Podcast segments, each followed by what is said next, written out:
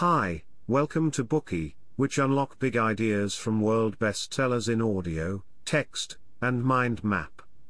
Please download Bookey at Apple Store or Google Play with more features. Get your free mind snack now. Today we will unlock the book, Contagious Why Things Catch On. There are two things that are always difficult to achieve ask people to put their money in your pocket, and putting your ideas into someone else's head. The first one involves selling your products and creations, and the second one involves getting others accept your ideas, even though they may be different from their own preconceived idea. They seem like two individual things, but from a marketing perspective, they are regarded as one and the same, and that is how to influence consumer behavior. Shopping malls want to boost sales, restaurants and coffee shops want to attract more customers, authors want more readers, Schools and training institutes want more students, and governments or non-profit organizations want more people to respond to advocacy and make changes. So, how can a product, idea, or behavior start to become popular with the public? Is it because of a competitive price and overwhelming commercials? These two factors do work, but there are exceptions. For example, some expensive products have better sales, and some viral videos were not necessarily heavily advertised.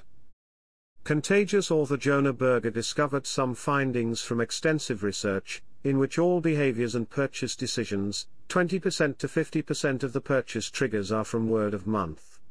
It's more convincing than traditional advertisements. Ads usually tell us how good the products are, and even propagate that a certain product is the best, but banging your own product's drum does not sound all that credible. On the other hand, word of mouth is something different, we tend to trust personal recommendations more or evaluations from a pre-existing product we may have purchased. Through this a good reputation is established on its own. Another reason why word of mouth is so influential is that the consumers who ultimately decide to purchase the product or service, are the ones who have shown some interest already. We would not recommend a product to everyone we know. We would choose people who most relate to the product, meaning that word of mouth is more focused than a broad advertising approach. So, the question is, how can we make our product or service enjoy the benefits of word of mouth advertising? Berger and his team analyzed famous people from the past hundred years, over a thousand articles from the New York Times, and millions of vehicle trade records. The team also spent thousands of hours collecting, organizing and analyzing brands, YouTube channels, urban legends, products and their reviews. They eventually discovered the secrets of making products or ideas popular, and this book is the summarized outcome of their extensive research. In this book, each chapter focuses on one principle. It involves scientific research, real-life scenarios, and solutions for those who crave for their products to become popular. Next, we are going to talk to you about today's content.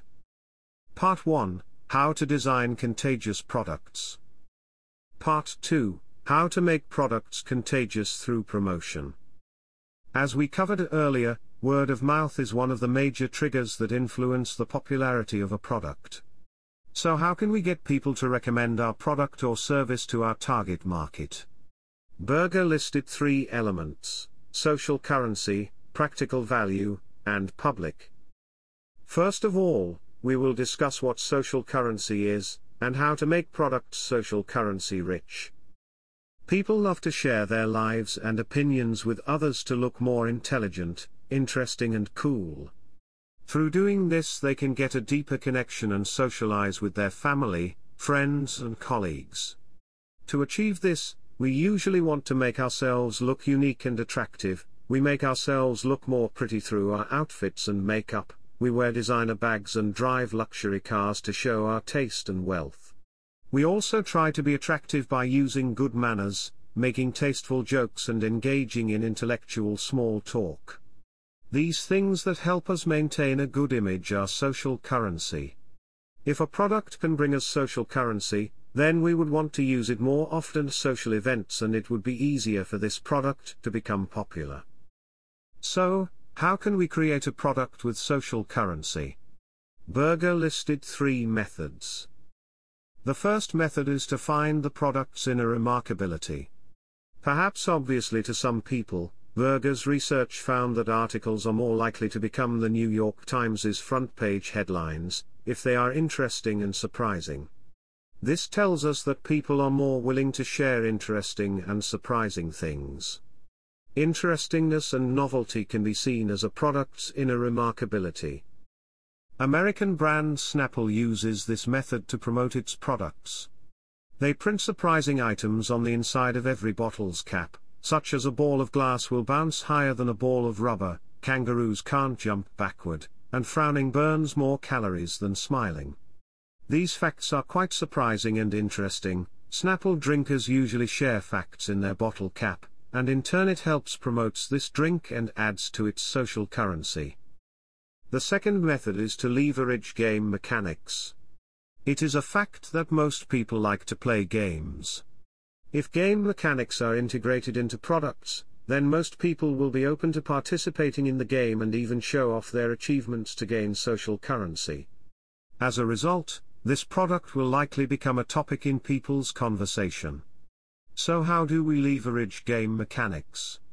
The most important part is to quantify people's achievements, and airlines run a perfect model of this game. Airlines did well on this by recording customers' air miles to ensure their loyalty. Frequent flyers are awarded different status levels based on their cumulative air miles, and different status levels are accompanied by different services. For example, frequent flyers can board a couple of minutes earlier, use the VIP lounge or upgrade to first class for free. Air Miles can also redeem free tickets, hotels, or other special discounts. These game mechanics provide customers with a sense of accomplishment and superiority, and so they would unconsciously accumulate miles from the same airline. Some flyers would even irrationally choose to transit in a random city or travel at a not so convenient time, to earn more miles. Moreover, they would not hesitate to show off their achievements through social media. By doing so, they help promote the airline for free every time they show off their special status. The third method is to make people feel like an insider. Many people are enticed by products labeled with membership only, custom made, private sale, global limited edition and unwittingly get lost in impulse buying. Why do people generate these impulses? Because these words represent scarcity and exclusivity. Scarcity emphasizes the quantity of a product. Scarce products are less available due to high demand, low productivity, or time and location restrictions. Exclusivity emphasizes that only people who meet specific criteria have access to it. These two characteristics make products seem more valuable and make people who own them appear to be unique, just like an insider of the brand who enjoys privileges. Scarcity and exclusivity enable people to show off, and it is helpful for a product to become popular. This explains why people would wait in a long queue for a limited edition product, and brag about it on Facebook or Instagram immediately. Many years ago, McDonald's introduced a pork sandwich called the McRib. This product tastes good and test marketed well, but the number of purchases around the country showed a lower than expected result. McDonald's used many promotions and commercials, but none of them worked. So McDonald's had to give up on the McRib. Many years later, McDonald's finally came up with a solution to increase people's interest in this product.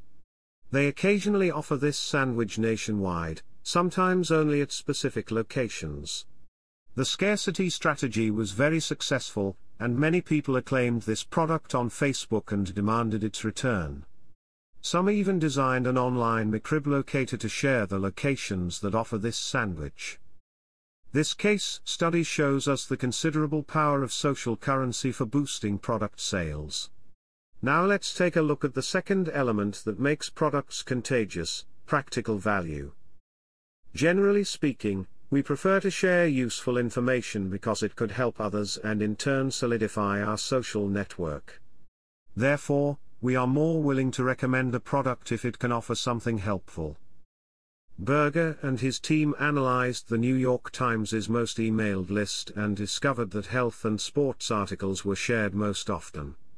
Hottest restaurants' food and critiques are also highly shared, and one of the reasons is that these articles provide useful information for daily life. Therefore, if we want our products to stand out, be remembered and be shared with others, it is necessary to clarify why our products are useful. We should also highlight their practical value, such as saving time, saving money, increasing happiness or improving health. Now let's take a look at Berger's own case. Vanguard, the firm that manages Berger's retirement plan, sends him a brief email on financial management, including basic information on investment, tax avoidance plans and whether older adults should use the money to buy happiness. Though Berger doesn't read every email, he signed up because these emails contain useful information. He sent the part about homeowners insurance to a colleague who's about to buy a house, and forwarded the part about tracking personal finances to a friend who wants to be more financially responsible. Of course, he also advertised Vanguard and its expertise in investment. However, even if Vanguard's emails are useful, no one would want to read if every email contains a four-page rambling speech. Therefore, how the information is packaged is important to maximize its success. For instance, Vanguard's email only has a one-page note with a key topic and three or four main links, so that readers can easily understand its content and structure. Now let's talk about the third element that makes products contagious, public. Making a product public adds observability to the product, allowing people to notice it. If a product is designed to be observable, then the product will have the power to spread out in the first place. Due to human nature, we tend to conform to what others do, from making small decisions like what brand of coffee to buy, or important decisions like how to pay our taxes. We love to imitate. When we face situations that we are not sure what to do, we often look to others and imitate them. In psychology, this is called conformity. We have thoroughly explained this psychological mechanism in the Bookey, The Social Animal. Conformity triggers us to be more likely to purchase a product when we see other people are using it. Many brands, such as Apple, use this phenomenon to make their products visible. Steve Jobs noticed when people open their Apple laptops, everyone around them would see an upside down logo. He then asked the team to design a new product where the logo is the right way up when the laptop is open, thus making the brand more visible. The reason is that Jobs realized people imitate others' behaviors at all times and in all places. Making the product more observable facilitates imitation. In addition, iPhone users would know that there is a signature sent from my iPhone at the bottom of their emails, and this default setting would inform others that we are using iPhones. This is another way to make the product public. Of course, observability is not the only factor that makes Apple so popular globally.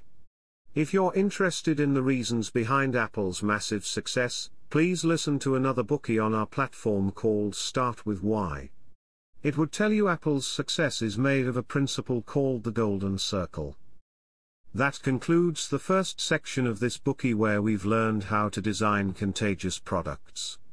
There are three methods. First, making products that have social currency. Second, making products with practical value. Third, making products public.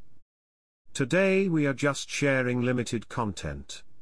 To unlock more key insights of world-class bestseller please download our app. Just search for B-O-O-K-E-Y at Apple Store or Google Play. Get your free mind snack now. Wie baut man eine harmonische Beziehung zu seinem Hund auf? Puh, gar nicht so leicht. Und deshalb frage ich nach, wie es anderen Hundeeltern gelingt, beziehungsweise wie die daran arbeiten. Bei Iswas Dog reden wir dann drüber. Alle 14 Tage neu mit mir, Malte Asmus und unserer Expertin für eine harmonische Mensch-Hund-Beziehung, Melanie Lippisch. Iswas Dog? Mit Malte Asmus. Überall, wo es Podcasts gibt.